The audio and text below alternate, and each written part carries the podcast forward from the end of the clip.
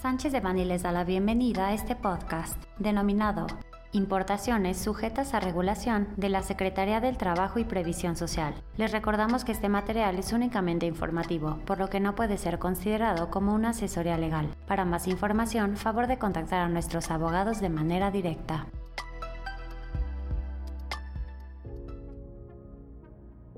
El 17 de febrero de 2023, la Secretaría de Economía publicó en el Diario Oficial de la Federación el acuerdo que establece las mercancías cuya importación está sujeta a regulación a cargo de la Secretaría del Trabajo y Previsión Social, mismo que entrará en vigor el 18 de mayo de 2023. El acuerdo de trabajo forzoso se publica en cumplimiento con lo establecido por el capítulo laboral del Tratado México-Estados Unidos y Canadá, y específicamente por el artículo 23.6 del mismo, en el que los tres países miembros acordaron impedir la importación de mercancías a sus territorios producidas en su totalidad o en parte por trabajo forzoso u obligatorio, para lo cual resulta necesario establecer un procedimiento mediante el cual la Secretaría del Trabajo y Previsión Social pueda dar atención a los casos que se le presenten en donde se presuman dichas situaciones. Al respecto, el acuerdo de trabajo forzoso establece que de conformidad con el artículo 2 del Convenio sobre Tratado Forzoso 1930, Convenio 29, de la Organización Internacional del Trabajo, se entiende como trabajo forzoso u obligatorio todo trabajo o servicio exigido a un individuo, incluidos los menores de edad, bajo la amenaza de una pena cualquiera, y para el cual dicho individuo no se ofrece voluntariamente. Este acuerdo también señala que la Secretaría del Trabajo y Previsión Social, de manera oficiosa o a solicitud de personas físicas o morales legalmente constituidas en México, podrá iniciar el procedimiento respecto del uso de mano de obra de trabajadores en situación de trabajo forzoso u obligatorio en la producción de mercancías. Todo esto al amparo del artículo artículo 23.6 del TEMEC, entendiéndose que las mercancías para las cuales no exista una resolución emitida por la Secretaría del Trabajo en los términos del acuerdo de trabajo forzoso estarán en cumplimiento y podrán ser importadas. Las solicitudes presentadas ante la Secretaría del Trabajo deberán señalar los fundamentos legales y razones que sustentan la solicitud, así como los hechos y descripción de elementos probatorios correspondientes, y señalar la clasificación arancelaria de las mercancías en cuestión y detalles sobre la fabricación de las mismas, cuando se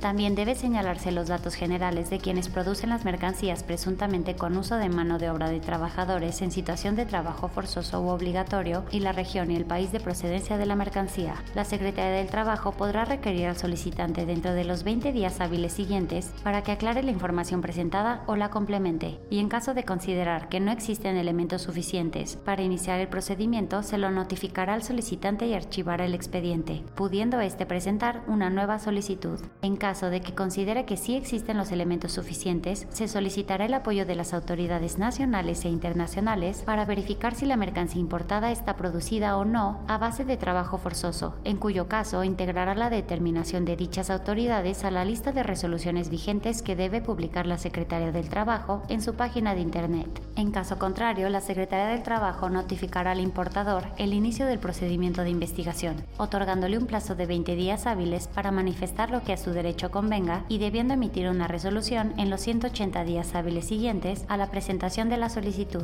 ya sea determinando la existencia del uso de mano de obra de trabajadores en situación de trabajo forzoso u obligatorio o determinando que no se acredita lo anterior. Estas resoluciones se publicarán en la página de internet de la misma Secretaría y cualquier persona podrá solicitar que se deje sin efectos una resolución o se actualice la lista cuando se acredite que haya cesado el uso de mano de obra de trabajadores en dicha situación o las autoridades de otros países hayan dejado sin efectos la determinación al respecto. Por lo anterior, es relevante que las empresas en México analicen el posible impacto del acuerdo en sus relaciones comerciales, así como conocer las implicaciones legales de importar productos que no cumplen con los lineamientos establecidos en el TEMEC. El equipo de profesionales del Grupo de Práctica de Comercio Exterior y Laboral de Sánchez de Bani cuentan con amplia experiencia en auditorías para verificar el debido cumplimiento de la legislación local, así como de los distintos tratados internacionales que México forma parte, por lo que nos reiteramos a sus órdenes en caso de que tengan alguna duda o comentario. Este contenido fue preparado por Alfredo Kupfer, José Alberto Campos Vargas, Eduardo Sotelo Cauduro, Fermín Lecumberri Cano, Juan Carlos Jiménez Labora Mateos y Fernanda Sánchez Castillo, miembros del Grupo de Práctica de Comercio Exterior y Aduanas y Laboral, Seguridad Social y Migratorio. Para cualquier duda o comentario sobre este material, contáctenos directamente o visite nuestra página www.sanchezdevani.com.